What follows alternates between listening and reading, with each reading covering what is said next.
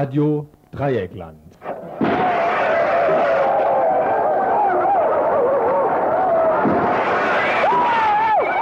Tagesinfo. Ihr hört das Tagesinfo vom 17. September 1993.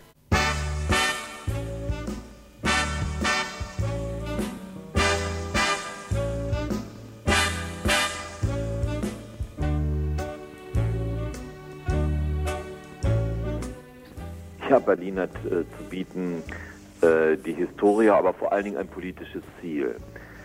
Berlin und Europa, das war immer das Europa und die Stadt der Stacheldrahte, der, der Todesminen, Mauer. Und äh, wir wollen die Friedensspiele im Jahr 2000 ausrichten. Und diesen ge politischen Gedanken werden wir auch an das IOC herantragen. Für mich bist du schön. Ich bin und bleib ein Stück von dir.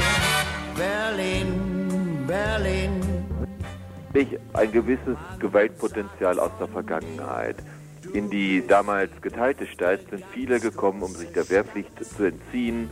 Aus vielerlei Gründen hat es hier eine Aussteigerszene gegeben und die können sich und wollen sich nun nicht damit abfinden, dass ihr Ende gekommen ist. Aber es wird kommen und die einigen Wichtigtour und Spinner, die wir hier noch haben, die es vermutlich aber auch woanders noch im äh, Bereich Europas geben wird, äh, die werden im Jahre 2000 äh, Jahre älter sein und wahrscheinlich dann auch vernünftiger. Und die einigen Wichtigtour und Spinner, die wir hier noch haben, die es vermutlich aber auch woanders noch im äh, Bereich Europas geben wird, äh, die werden im Jahre 2000 äh, sieben Jahre älter sein und wahrscheinlich dann auch vernünftiger. Aber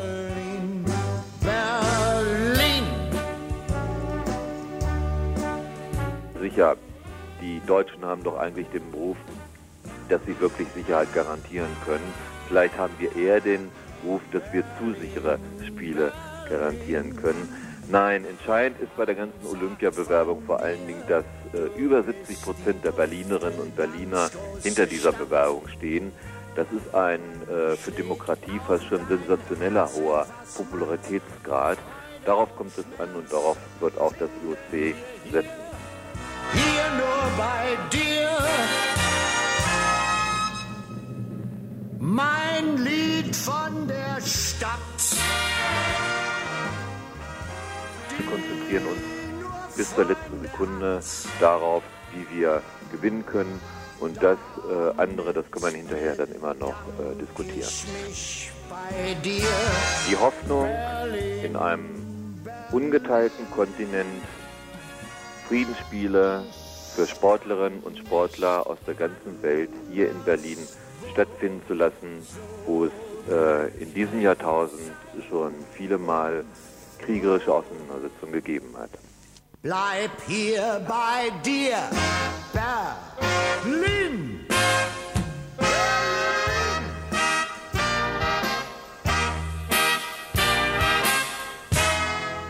Ja, bleib hier, Berlin, aber geh bloß weg, du blöde Olympiade.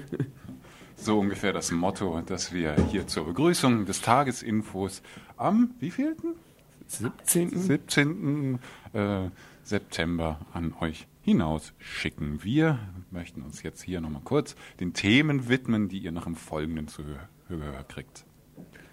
Zu Anfang der Sendung eine Kurzmeldung. Die Susi ist anscheinend wieder bedroht, äh, beziehungsweise die Zukunft scheint wieder unsicher zu sein. Dann kommt eine Meldung aus der Türkei. Dort ist heute ein Prozess gegen die Zeitung Aydınlık eröffnet worden. Ein Verbotsprozess, da die Zeitung anscheinend so ein Sammlungsprojekt von linken Gruppen in der Türkei ist. Der türkische Staat will diese türkische Zeitung eben aus der Welt schaffen. Der Prozess hat heute begonnen. Dann gibt es einen Beitrag zu Neckar-Westheim. Das Neckar-Westheim 2, das ist also der zweite Block dieser, dieses Ensembles äh, der Atomkraftwerke am Neckar. Dieses Ensemble wurde hineingebaut in einen Steinbruch und dieser Steinbruch hat scheinbar die unangenehme Eigenschaft, dass er sich senkt. So unter anderem ist momentan klar oder nachweislich betroffen mit ähm, 8 cm Senkung ein Kühlturm von Neckar-Westheim 2. Wie weit das auf äh, den KKW-Block selbst äh, Auswirkungen hat, das befragten wir dann auch noch einen ähm, Wissenschaftler vom Öko-Institut. Dann kommt ein Beitrag über kulinarische Angelegenheiten. Ja, Fleisch, die leckere Beilage, entpuppt sich auf einmal als Ausbeutungsinstrument und Umweltverschmutzer. Auf welche Weise, das erfahren wir dann gleich. Als viertes ein Beitrag zu Zeitzeugen. Unter diesem Titel sucht die Stadt derzeit Menschen, die das Bombardement der Stadt Freiburg im Jahr 1944 äh, miterlebt haben. Für das nächste Jahr ist eine Veranstaltungsreihe geplant. Das beginnt eben jetzt schon und der IHK-Präsident ähm, Frese hat seine Erlebnisse damals vorgestellt, die wir euch ähm, etwas näher bringen wollen. Und als letztes ein spezieller Beitrag. Ein Kommentar und zwar zu, zum Verhalten vieler, ich sage jetzt mal Linker zu Staat, Macht und Ohnmacht. Ein Kommentar, der entstanden ist aus einem Unbehagen heraus, den ein anderer Beitrag, der letzten Freitag hier im Info lief, geweckt hatte. Ohne dass ihr dieses Info vom letzten Freitag gehört haben müsst, könnt ihr den Kommentar gut verfolgen. Da wird nicht mehr näher darauf eingehen. Anlass des letzten Beitrages war der Mord an Kerstin Winter und das wird auch, ja, das, äh, damit wird sich auch dieser Kommentar beschäftigen. Ja, und dann haben wir auch noch ähm, in diesem Zusammenhang, es geht ja alles um den, um das Prozessfest, ähm, das danach gelaufen ist, nach dem letzten Freitag, wo eben ähm, Gruppen rausgeschmissen worden sind vom Prozessfest. Gestern am Donnerstag war dazu ein Beitrag zu hören. Ähm, da hat sich auch nochmal für heute eine Gegendarstellung finden lassen von der Gruppe Defrimji Ishi. Dazu und auch zum Kommentar, der sich mit diesen Streitigkeiten nicht auseinandersetzen wird, habt ihr die Möglichkeit anzurufen. Die Studiennummer hier in Freiburg ist die 0761 31 028.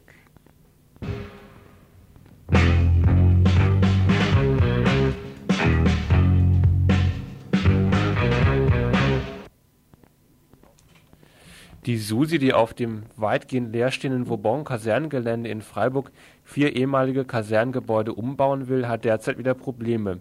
Für zwei Gebäude liegen die Förderzusagen für sozialen Wohnungsbau vor. Zwei weitere Häuser sollen mit Mitteln des studentischen Wohnungsbaus umgebaut werden. Bislang ging man bei der SUSI davon aus, dass die Genehmigung dieser Gelder durch das Wissenschaftsministerium in Stuttgart nur noch eine Formsache sei. Auf der dieswöchigen Sitzung des Haushaltsausschusses des Parlaments in Stuttgart kam jedoch heraus, dass die Gelder für 1994 von 20 Millionen auf 15 Millionen gekürzt werden müssen. Die SUSI forderte dazu schon lange, dass alle Bauträger zugleich unter diesen Kürzungen leiden müssten. Doch es sieht so aus, dass die Lobby der Studentenwerke durchsetzen könnte, dass nur bei der selbstorganisierten SUSI und einem ähnlichen Tübinger Projekt gekürzt werden wird. Und das hieße eben die totale Streichung für Susi.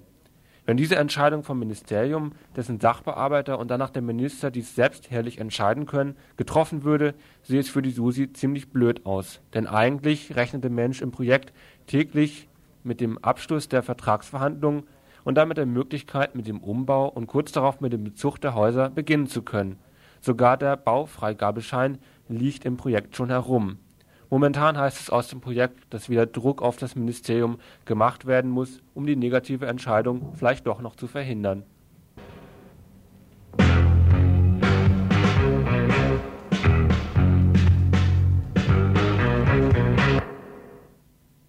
Ihr hört das Tagesinfo vom 17. September 1993.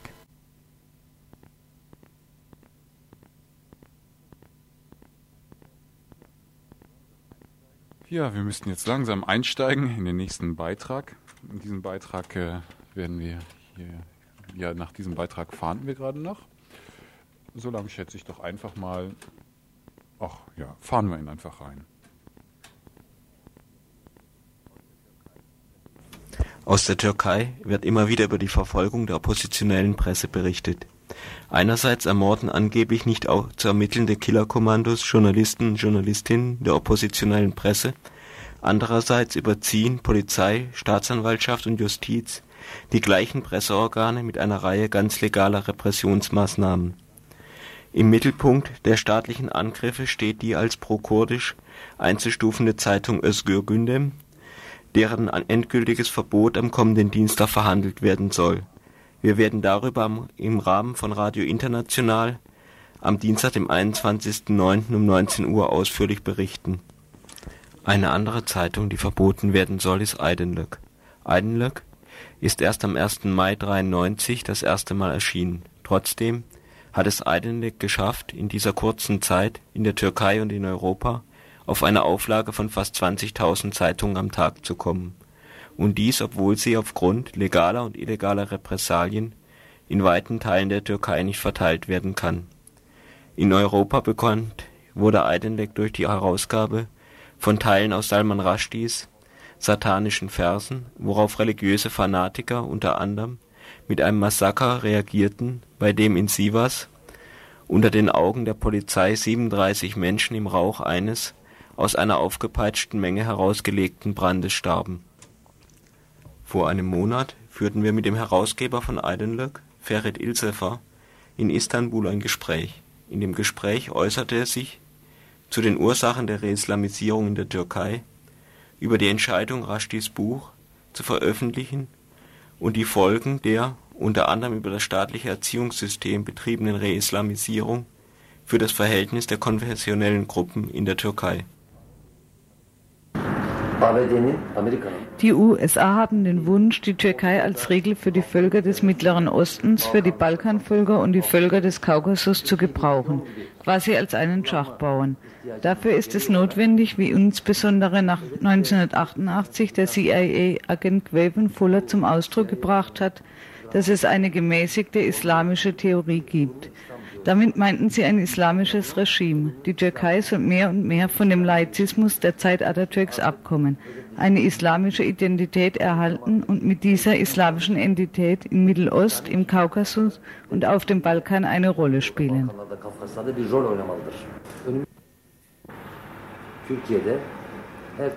Damit in der Türkei jede Art von Gedanken diskutiert werden kann, haben wir einige Teile aus Rushdies Buch Satanische Verse veröffentlicht. Unser Ziel war es nicht, das ganze Buch herauszugeben und dem Volk bekannt zu machen. Als Teil im Kampf für den Laizismus, als ein Ausgangspunkt, dessen wir uns bedient haben, haben wir so gehandelt und tatsächlich hat es sich erwiesen, dass die religiösen Fanatiker die Gedanken, die Lektüre, die unterschiedlichen Sichtweisen nicht ertragen können. Ob weitere Veröffentlichungen anfingen oder nicht, haben sie den Kujak Verlag angegriffen und verwüstet. In Izmir und Diyarbakir haben sie unsere Büros angegriffen und indem sie an einer großen Zahl von Orten in der Türkei die Zeitungshändler bedroht und Überfälle durchgeführt haben, haben sie versucht, diese Veröffentlichung zu stoppen. Nach meiner Einschätzung ist Salman Rushdies Buch weder wissenschaftlich noch literarisch von hohem Wert und nicht wichtig. Der Grund für unsere Veröffentlichung ist nicht, dass wir die Sichtweisen in diesem Buch teilen. Wie ich schon gesagt habe, geschah es, um einen Streit für Freiheit und Demokratie zu beginnen.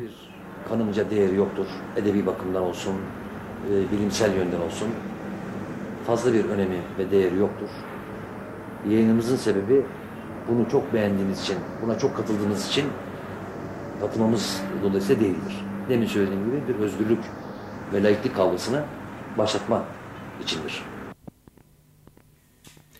Gegen Ende des Interviews erläuterte Ferit Ilsefer, wie die Islamisierung des Staates dazu führt, dass er auf die Seite der sunnitischen Mehrheit tritt und dies zu einer Unterdrückung der alevitischen Minderheit führt.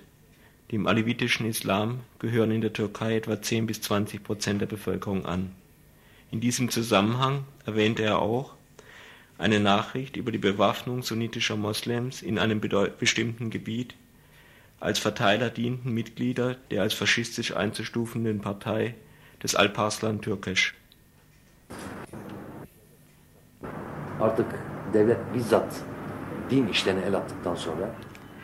Seitdem der Staat selbst zunehmend die religiösen Angelegenheiten an sich gerissen hat, nachdem er angefangen hat, bei der Religion Partei zu sein, sei es wegen des Projekts der USA oder sei es, weil er gegen den kurdischen Kampf in den letzten Jahren die Religion aufbieten, sie dagegen als eine Barrikade gebrauchen wollte, oder weil er in den letzten zehn Jahren ganz allgemein gegen die Linke die Religion aufbieten wollte. Was es auch sei, das Handeln des Staates ist muslimisch geworden. Und indem er das wurde, hat er auch den Druck und den Charakter der herangebildeten großen sunnitischen Mehrheit angenommen. Das geschah nicht durch die offiziellen Gesetze, aber de facto ist das der Zustand.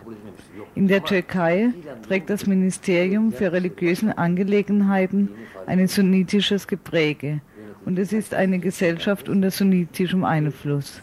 Zweifellos eröffnet dies vom Staat begonnene und in die Gesellschaft eingedrungene ideologische, kulturelle und politische Gepräge in der Gesellschaft eine Veränderung den Weg. Die Aleviten sind unruhig, weil sie seit Jahren als eine zweitklassige Konfession angesehen werden, unterdrückt, verächtlich gemacht und überwältigt werden. Danach hat sich das bei den politischen Aleviten noch verstärkt. Geben Sie acht, wie ich bereits erwähnt habe, um die Religion als Waffe gegen das kurdische Volk zu gebrauchen, haben sie vor kurzem die Hisbollah-Organisation geschaffen und erklärt, sie sei von selbst entstanden. Jetzt, weil die PKK sich nach Norden ausgedehnt hat, in Regionen wie Sivas und Erzincan Aktionen unternommen und bis nach Kars, Ararat, Du Beyazid begonnen hat, das Volk zu mobilisieren, wurden dem Faktor Hisbollah die Spannungen zwischen Aleviten und Sunniten hinzugefügt. Zum Beispiel kam es als Ergebnis eines Überfalls der PKK auf das Dorf Bajbala bei Erzincan vor drei Wochen zu einem Blutbad. Und jetzt, vielleicht um Ruhe zu nehmen, um Rache zu nehmen, hat der Staat, indem er die faschistische Partei von Türkisch und deren Militante als Mittel gebrauchte, die Sunniten noch bewaffnet und gegen die PKK organisiert. Zum Beispiel befindet sich in der Ausgabe unserer Zeitung, die morgen verbreitet wird, eine wichtige Nachricht. An die Dörfer von Erzincan, insbesondere an sunnitische Dörfer, wurden Waffen ausgegeben. Die Bauern, die Waffen annehmen, werden von der in Erzincan stationierten Dritten Armee ausgebildet. Das richtet sich zunächst gegen die PKK, ruft aber auch in der Region heftige Spannungen zwischen Aleviten und Sunniten hervor. Şimdi devlet MHP eliyle Türk Eşim Partisi ve onun militanları eliyle Sünni güçler üzerinde hızla bir silahlanma ve PKK'ya karşı örgütlenme, hazırlık yapma e, durumundadır.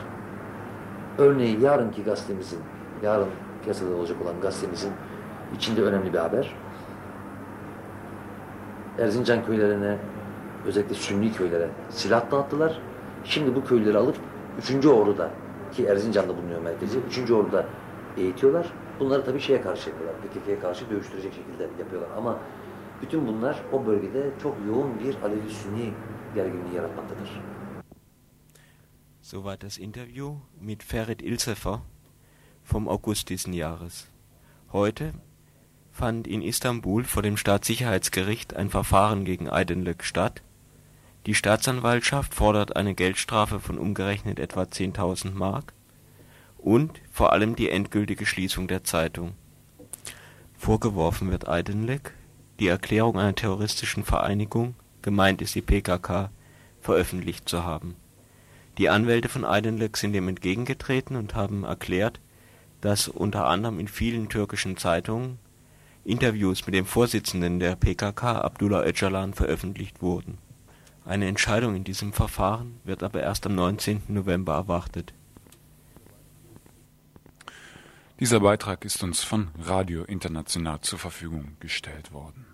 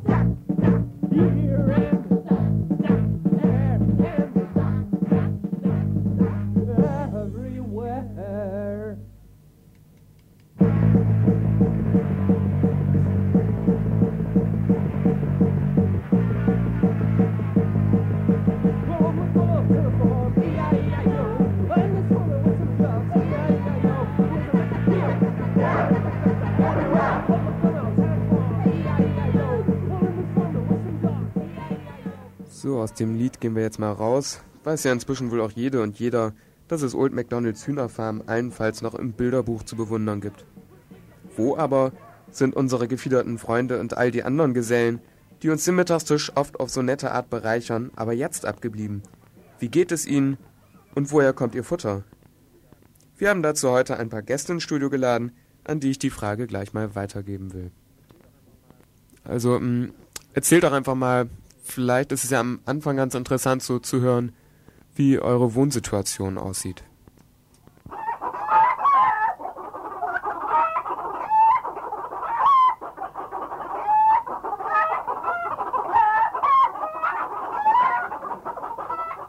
Na ja, gut, Spaß beiseite. Fleisch, Fleisch, Fleisch, Fleisch aus deutschen Landen, Fleisch aus Südamerika, ungesundes Fleisch, Futtermittelimporte, Überdüngung, Hormone. Irgendwie hat wohl jeder schon mal etwas davon gehört.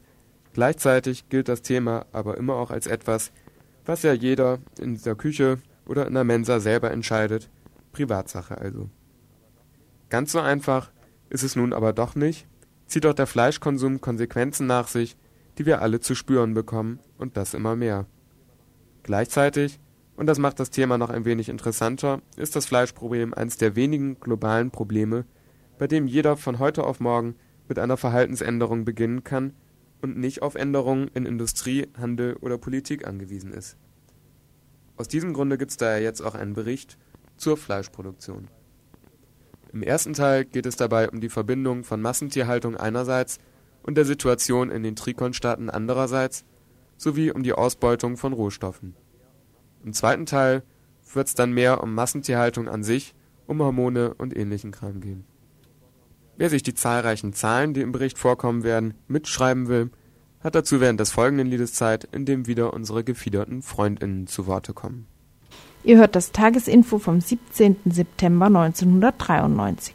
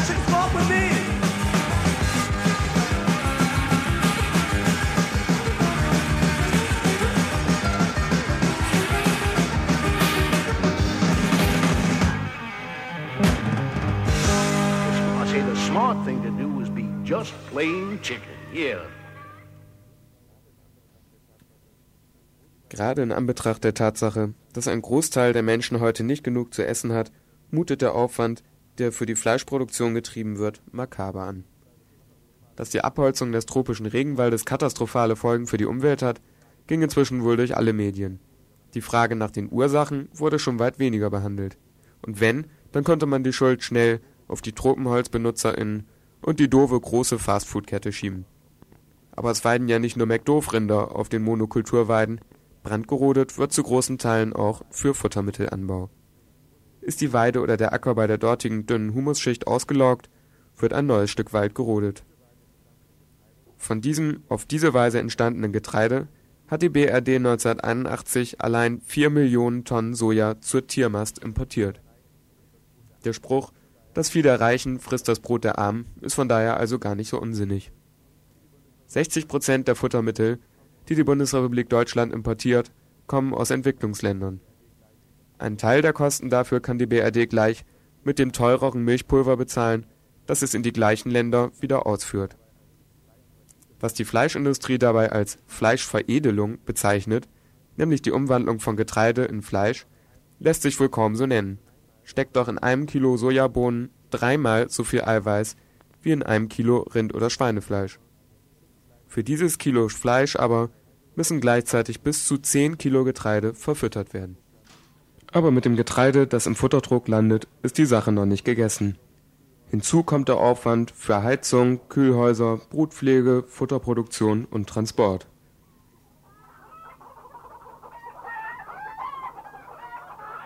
In Zahlen, die der US-Autor John Robbins aufgelistet hat, bedeutet dies, ein Drittel des gesamten US-Rohstoffverbrauchs geht auf das Konto der Fleischproduktion. Mit der Brennstoffmenge, die für ein Kilo Mastrindfleisch benötigt wird, könnte man 40 Kilo Sojabohnen erzeugen. Um einen Morgen Futtermais zu bepflanzen, braucht man inklusive Kunstdünger 187 Liter Benzin. Die Pflanzenproduktion zur Ernährung eines Menschen verbraucht pro Tag 1200 Liter Wasser, die Fleischproduktion braucht für die entsprechende Ernährungsleistung mehr als achtmal so viel, nämlich 10.000 Liter Wasser. Allein in den USA produziert der Viehbestand in jeder Sekunde 125.000 Tonnen Exkremente, die US-Bevölkerung zur gleichen Zeit 6.000 Tonnen.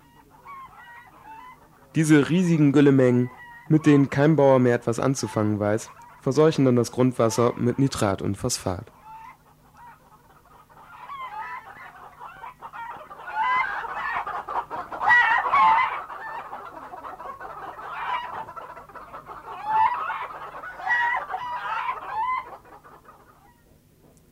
Soweit der erste Teil des Fleischberichtes. Nächsten oder übernächsten Freitag gibt es dann voraussichtlich den zweiten Teil, der sich vor allem mit den Umständen der Massentierhaltung beschäftigen wird. Wer die Zahlen nochmal nachlesen will oder sich sonst irgendwie für das Thema interessiert, kann natürlich gern anrufen oder schreiben an Radio Dreieckland in der Adlerstraße 12 in Freiburg.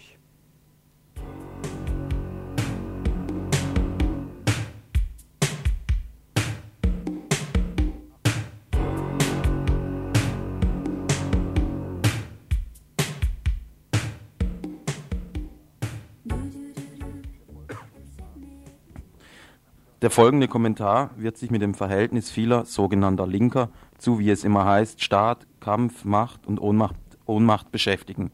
Anlass dazu ist ein Beitrag vom letzten Freitagsinfo, der den Mord an Kerstin Winder, einer Antifaschistin aus Freiburg, in Bezug, in Bezug auf den Staat thematisierte. Dieser Beitrag weckte in mir ein Unbehagen, wie es bereits im Januar der Fall war, als die politische Auseinandersetzung um den Mord an Kerstin Winter in vollem Gang war. Der Kommentar nun ist Ausdruck dieses Unbehagens und kann auch ohne Kenntnis des Beitrags von letzten Freitag verstanden werden. Kerstin Winter wurde im Januar durch eine Paketbombe ermordet. Der Mord zog eine Flut von Geräte und Auseinandersetzungen nach sich, eine Masse an Sprache, an Worten, Parolen und Papier, eine Flut von Überzeugungen, die manchmal unnachgiebiger schien, als der Tod selbst es sein kann. Eine Rede und Parolenmassiv, das vielleicht sogar mächtiger sein wollte als der Tod. Eine gegen den Tod verfasste Rede mit der Überzeugung, Kerstin lebt weiter.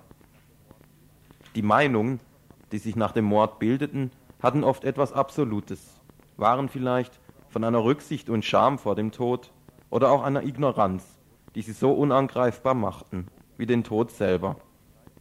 Enthob sich etwa die Sprache der Polizeiakten jeder Rechtfertigung, eine Sprache, eine Sprache, die jeden Zweifel von sich weist, die schon in ihrer Nüchternheit wieder unglaubwürdig wirkt, so entzogen sich auch die Parolen jeder Rechtfertigung.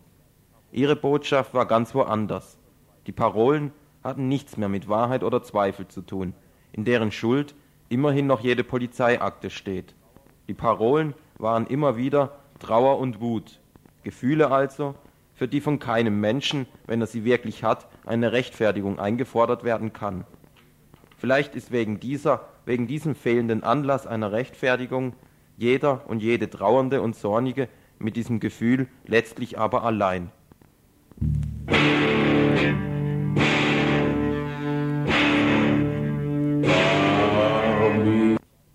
Trauer und Wut war aber auf der Straße, wurde gebrüllt und war Gemeinschaftssprache, war das Sprachgebirge der Demonstration, war die Last aller.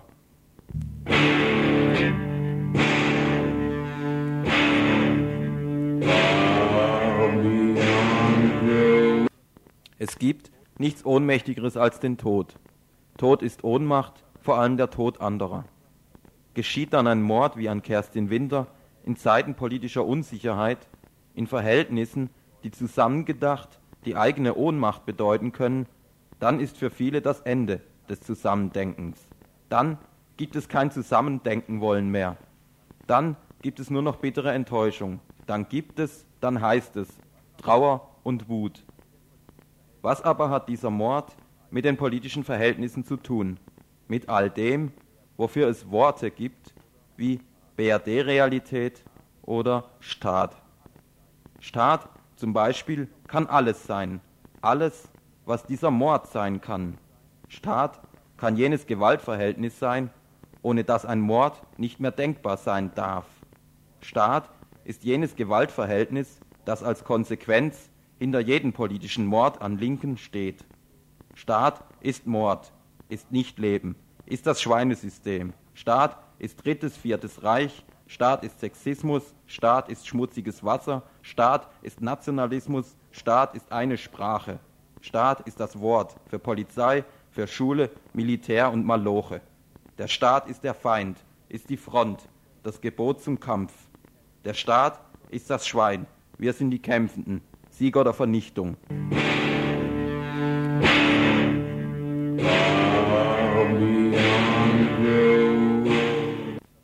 Der Staat ist Angst, ist das Wort für die Angst, sich der eigenen Unsicherheit und Verzweiflung zu stellen. Der Staat ist die geheime faschistische Verschwörung, die reine Macht. Der Mensch dagegen ist entweder Schwein, Ohnmacht oder Kampf. Es geht ums Ganze. Es geht um die Nähe zur Front, um die nächste Nähe. Das Ganze ist der Staat. Alles ist der Staat. Die Front bewahrt und zieht den Widerspruch zum Staat. Die Rückversicherung dafür, wo ich bin, wo ich lebe, das heißt kämpfe. Aber es geht um die Nähe zur Front, um die nächste Nähe. Die Nähe, die nächste Nähe ist Kampf, ist die Herausforderung des Widerspruchs mit Staat und Kapital, mit dem Ganzen, mit der ganzen Scheiße. Der Kampf ist die Wahrheit, die Utopie, das andere zum Staat, das Lebendige, weil im Kampf der Widerspruch schon überwunden ist, weil im Kampf Zärtlichkeit ist, Miteinander, Solidarität. Im Kampf gibt es Genossen oder Schweine. Wir oder du, wir oder du, Kraft und Liebe. Das Ganze ist das Falsche.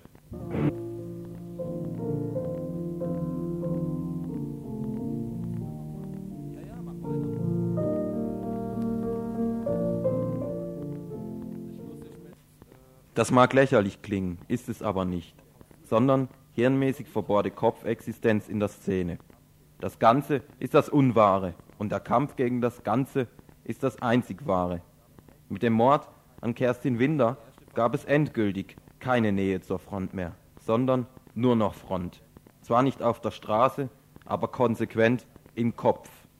Und seien wir, ehr seien wir ehrlich, wer kritisch und praktisch denken will, braucht eine Front. Und wer das Ganze befreien will und wer will das nicht, braucht die klare, deutliche Front zur ganzen Scheiße. Braucht diesen Wahn, braucht die deutlich klar umrissene Einheit der ganzen Kacke. Braucht den Wahn der Freiheit zum klaren Kampf gegen die ganze Einheit der Schweinescheiße. Ich stehe nur noch vor dem Antlitz der Macht. Ich muss mich konkret entscheiden zwischen Kampf oder Ohnmacht. Die Verhältnisse hier sind so klar und echt, diese Einheit. Aber ich bin auch die echte kämpfende bundesdeutsche Metropolen echte Solidarität. Ich bin wir und wir leben und kämpfen mit voller Perspektive voraus in der Realität der Festung Freiburg, der Studentenstadt am Schwarzwaldmünster. Gegen die Festung der Einheit haben wir die Einheit unserer Reihen.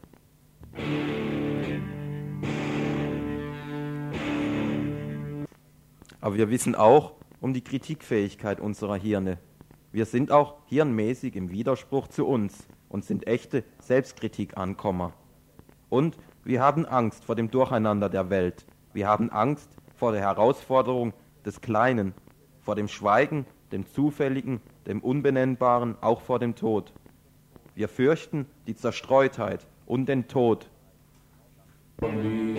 der Einheit der ganzen Scheiße. Und deshalb brauchen wir den Tod der anderen. Dann ist wieder die eine Front zum Ganzen. Wir brauchen den Tod, so wie Franz Josef Strauß sich offenbar mit Faschos verschwörte, um deren Anschläge für die eigene Law-and-Order-Politik ausbeuten zu können. So brauchen wir tote Genossinnen, um klar die staatliche Faschofratze als Front ziehen zu können. Wir haben es schon immer gewusst. Trauer und Wut Ihr hört das Tagesinfo vom 17. September 1993.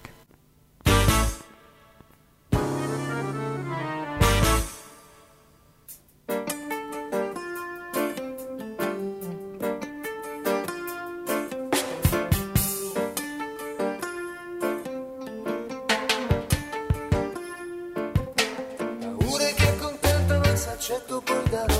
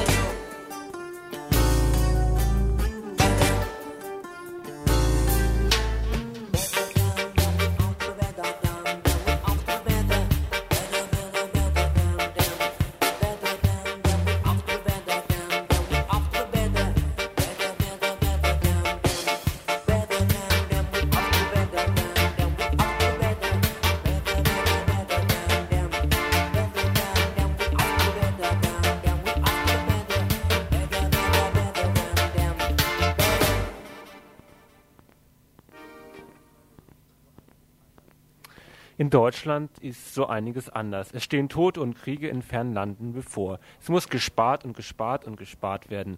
Und dabei soll die Bevölkerung mitmachen. Man kann es auch anders formulieren. Dieses Land macht sich mal wieder auf den Marsch in eine völkische Zukunft. Zum Abmarsch müssen noch einige Dinge koordiniert werden. Was passt besser, um auf Kriegszeiten, Verluste und die willige Unterstützung seitens des Volkes dafür, als die Erinnerung an alte Zeiten, sagen wir mal so um 50 Jahre zurück. Zu diesem Behufe organisiert Stadt Freiburg derzeit einen Aufruf an Zeitzeugen, die die Bombardierung Freiburgs im Zweiten Weltkrieg am 27. November 1944 erlebt haben.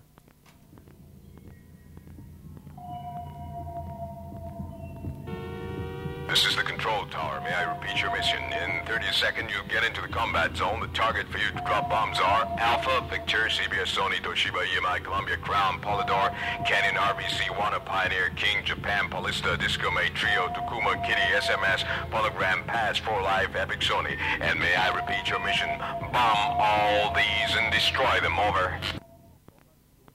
Die Zeitzeugen sind natürlich nicht die Bomberpiloten der Royal Air Force. Melden, soll, melden sollen sich die Freiburger Bürgerinnen und Bürger die Opfer. Kulturbürgermeister Landsberg für die Koordinierung der Veranstaltung zuständig, die immerhin erst im 27. November 1994 laufen sollen, gab dem Ganzen folgenden Sinn. Noch lebende Zeitzeugen sollten aktiviert werden. Damit solle dazu beigetragen werden, Kriege in Zukunft zu vermeiden. Durch Kriege würden Menschen für den Rest ihres Lebens traumatisiert. Wie Bosnien zeige, werde das Thema Krieg allerdings ein ewiges Thema bleiben.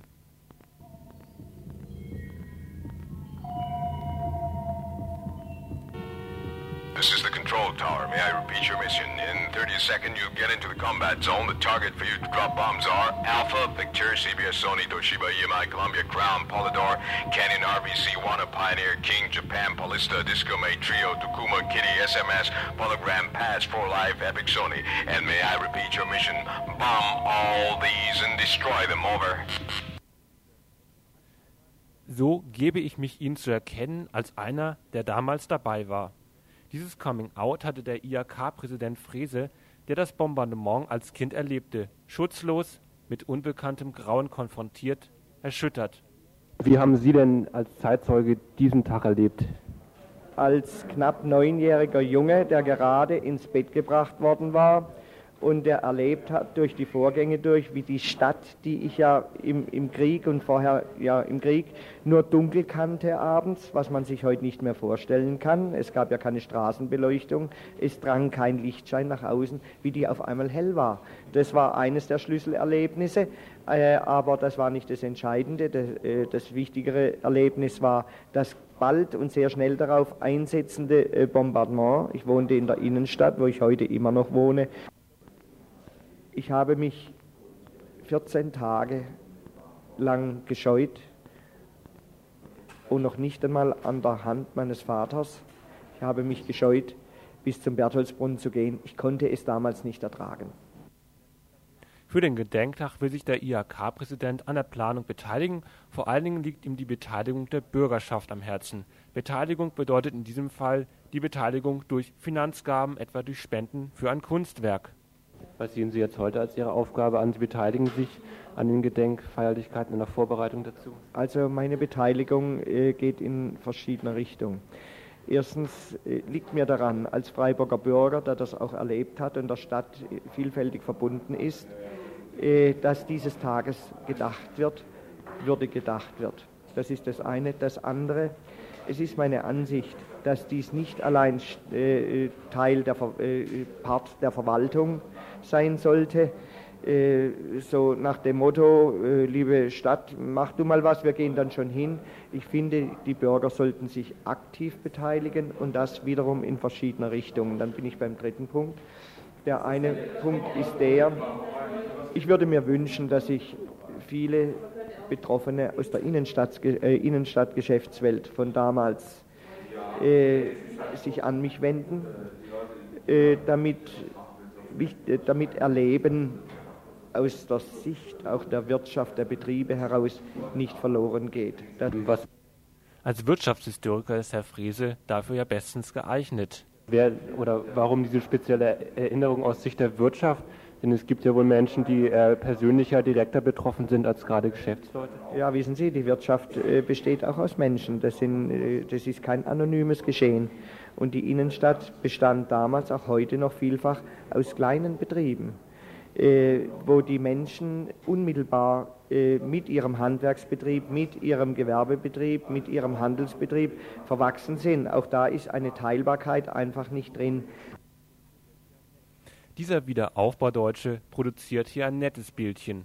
Der kleine Junge, unwissendes Opfer, für immer mit den schrecklichen Erinnerungen konfrontiert, die kleinen Geschäfte in der Innenstadt, die bedrohte wirtschaftliche Existenz.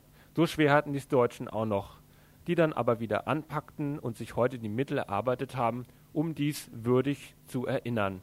Ich schlage hier vor, Lichterketten müssen auch in Freiburg möglich sein, zur Erinnerung an das Bombardement. Gründung einer Bürgerbewegung für Kriegstauglichkeit und Streichung von ein paar Nullen bei der Anzahl der im Krieg von den Deutschen Ermordeten. This is the control tower. May I repeat your mission? In 30 seconds, you get into the combat zone. The target for you to drop bombs are Alpha, Victor, CBS, Sony, Toshiba, EMI, Columbia, Crown, Polydor, Canyon, RVC, Wanna, Pioneer, King, Japan, Polista, Disco May, Trio, Takuma, Kitty, SMS, Polygram, Pass, For Life, Epic, Sony. And may I repeat your mission? Bomb all these and destroy them. Over.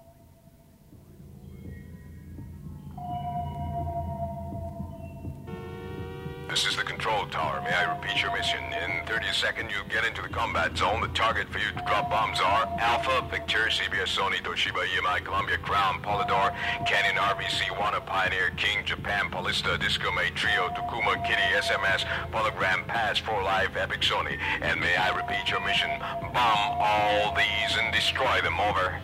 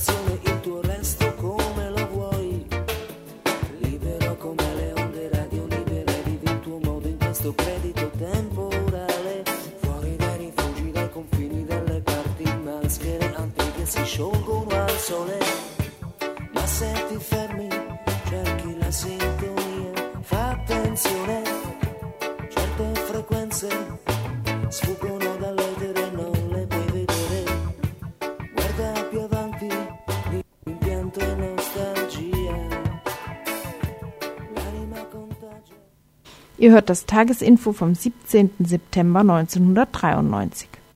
Gestern im Donnerstagsinfo war eine Diskussion zu hören, die sich darum drehte, dass am Wochenende auf dem Fest, des, auf dem Greta-Gelände, zwei Gruppen nicht ihre, ihre Stände nicht aufbauen sollten. Und zwei Vertreter dieser Gruppen waren gestern im Studio bei dieser Diskussion und hatten dabei unter anderem Vorwürfe gegen andere politische Gruppen erhoben, unter anderem gegen Defrinci Ischi. Und wir haben jetzt einen Vertreter von Defrinci Ischi hier im Studio, der sich zu diesen Vorwürfen äußern will. Ja, der eine Vorwurf war ja wohl, dass ihr nur Kebab verkaufen würdet und keine politische Arbeit mehr machen würdet. Also erstens, äh, also diese Behauptung ist es nicht politische Behauptung. Also das ist eine nur, nur Schlammschlacht, würde ich schon bezeichnen.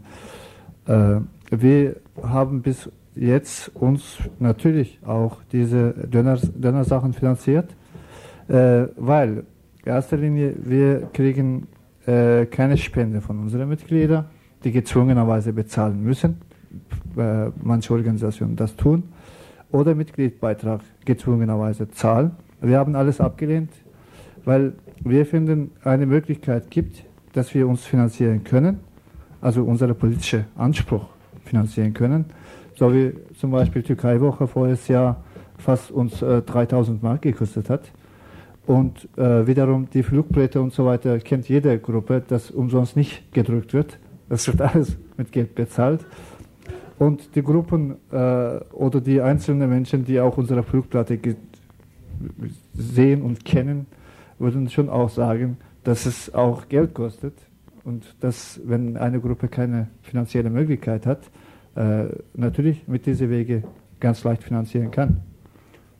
Das andere war ja ein politischer Vorwurf, dass ihr praktisch äh, euch nicht um kurdische Angelegenheiten kümmern würdet und die PKK hat ja bekanntlich eine Art Alleinvertretungsanspruch für Sachen des kurdischen Volkes.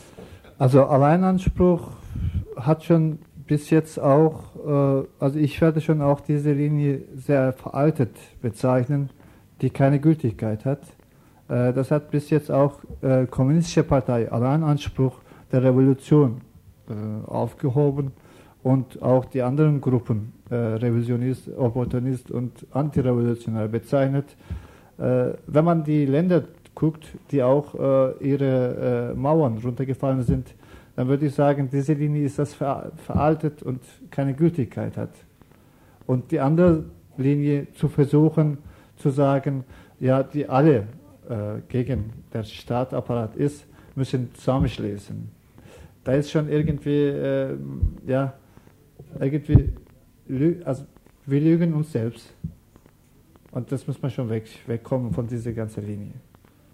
Ein Vorwurf, den ich gestern rausgehört habe von dem Vertreter, war, dass ihr euch keiner internationalen Solidarität anschließt. Was sagst du zu dem Vorwurf? Also wir sind Internationalist. Wir haben schon uns auch so bezeichnet, dass wir Internationalist sind und Internationalist denken. Äh, das ist ein Vorwurf, dass äh, wenn eine Bewegung nicht unterstützt wird, also nicht unterstützt wird in, dem, in diesem Sinne nicht das Befreiungsbewegung dort äh, allgemein, sondern die Bewegung, die, äh, die diesen Alleinanspruch hat, äh, und da haben wir schon natürlich auch Schwierigkeiten. Also ein, allein Schwierigkeiten, insofern, wir kommen aus der Türkei. Also die Türkei schließt die Kurdistan auch ein und deren Widerstand, äh, so wie in der Türkei allgemeiner Widerstand auch. Das ist ein Teil. Äh, aber wir haben Schwierigkeiten mit allgemeinen Solidarität. Also Solidarität ist das bis jetzt so verstanden worden, die Bewegungen, die, die dort sind, in der dritten Welt Widerstand leisten, mit allen Fehlern zu unterstützen. Das lehnen wir einfach ab. Wir sagen, entweder haben wir Gemeinsamkeiten zu diskutieren oder wir sagen einfach, das ist eine nationalistische Bewegung und das ist bürgerliche Revolution und da unterstützen wir in bestimmten Grad. Sagen wir, ist das gut oder ist das schlecht? Äh, zum Beispiel, wenn das eine Bewegung antidemokratisch ist, in ihrem eigenen Reihen Folter stattfindet und äh, für den Namen des Volkes, äh, für den Namen der äh, Befreiungskampf, lehnen wir solche Linien einfach ab. Also Internationalismus muss neu definiert und diskutiert werden. Und kannst du vielleicht ganz kurz zum Schluss das Selbstverständnis von eurer Gruppe von der Frimci Ischi vielleicht zusammenfassen? Ich kann kurz zusammenfassen. Also das ist natürlich lange Geschichte. Wir sind seit 1979 in, in Deutschland organisiert, speziell in Deutschland. Und es gibt auch natürlich andere europäische Länder, die auch als Arbeitsimmigranten dort arbeiten. Dort sind wir auch organisiert. Aber speziell beziehe ich die BRD, also Bundesrepublik Deutschland sogenannte. Wir sind zwei Schwerpunkte gelegt. Einmal das Widerstand in Türkei und Kurdistan zu unterstützen und auch weltweit. Dass es ein Teil ist, das nicht nur allein Türkei und Kurdistan zu beziehen. Genauso für uns wichtig ist das auch natürlich Südafrika oder irgendwelche Land, äh, die Widerstand gibt. Die andere Schwerpunkt ist das für uns auch die hier lebende Immigranten, die als Minderheit bezeichnet werden kann, gewisserweise, nicht ganz, gewisserweise deren Probleme und deren Interesse zu vertreten. Also, aber diese Vertretung ist das nicht Alleinanspruch, sondern gemeinsam mit anderen Gruppierungen, so wie türkische und kurdische Linke, so wie die deutsche Linke, gemeinsam zu diskutieren. Die haben schon Probleme in diesem Land. Und daher seit zwei Jahren ungefähr haben wir Schwerpunkt äh, die Minderheiten, die hier leben, in diesen Bereich gelegt und unsere Arbeit hauptsächlich in diesen Bereich bezogen. Äh, da gibt es schon Veranstaltungen, da gibt es auch Demonstrationen und alle möglichen äh, Sachen hier versucht, gemeinsam zu Diskussionsforum zu schaffen. Und äh, uns kein, keine vorschreiben, in welchem Bereich jetzt wir arbeiten sollen, wie wir die anderen Gruppen nicht vorschreiben, wo die arbeiten sollen, in welche Schwerpunkte das sie legen sollen.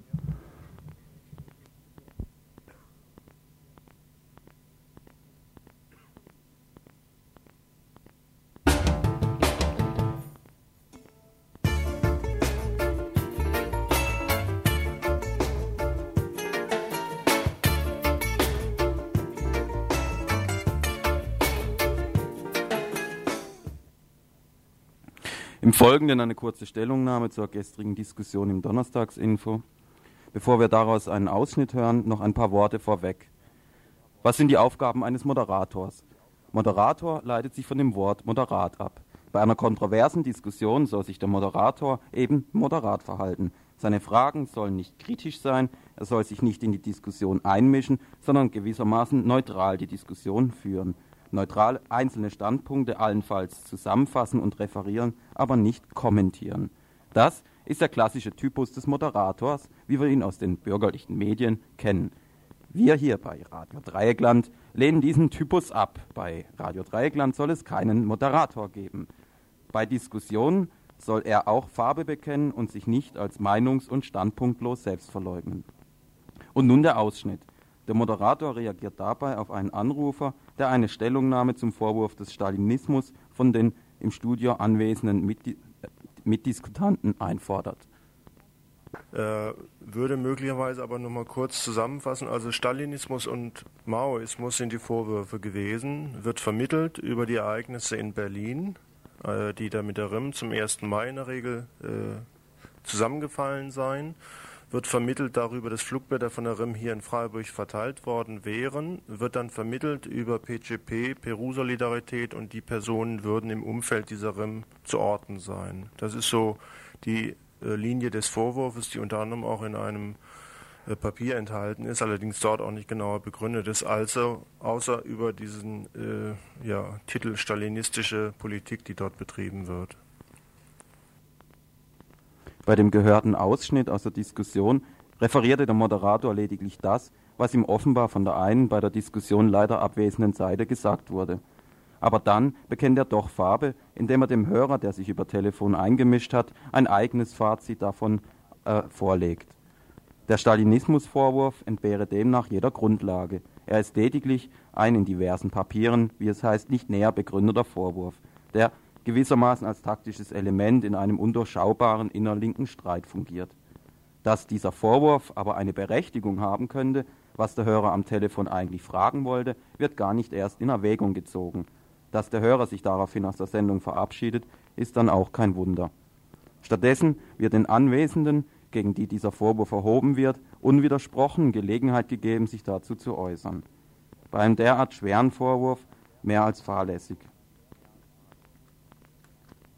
Das Info von Radio Dreieckland ist keine geschlossene Redaktion. Und vielleicht erscheint es nach außen auch etwas peinlich, es hier so offen als Diskussionspunkt darzustellen, wo auch jetzt kaum noch Möglichkeit ist, sich per Telefon einzumischen, auch wenn dies eigentlich möglich sein sollte. Trotzdem will ich hier an dieser Stelle mit dieser etwas ähm, komplizierten oder fragwürdigen, mit diesem etwas fragwürdigen Auftreten vielleicht auch trotzdem eine kritische und faire Diskussion einfordern und keine mehr oder weniger versteckt geführte Schlammschlacht. Ihr hört das Tagesinfo vom 17. September 1993. Damit sind wir dann noch am Ende angelangt der Wiederholung der Sendung vom Freitag, den 17.09.93. Am Montag gibt es dann eine neue Ausgabe des Tagesinfo von Radio Dreieckland.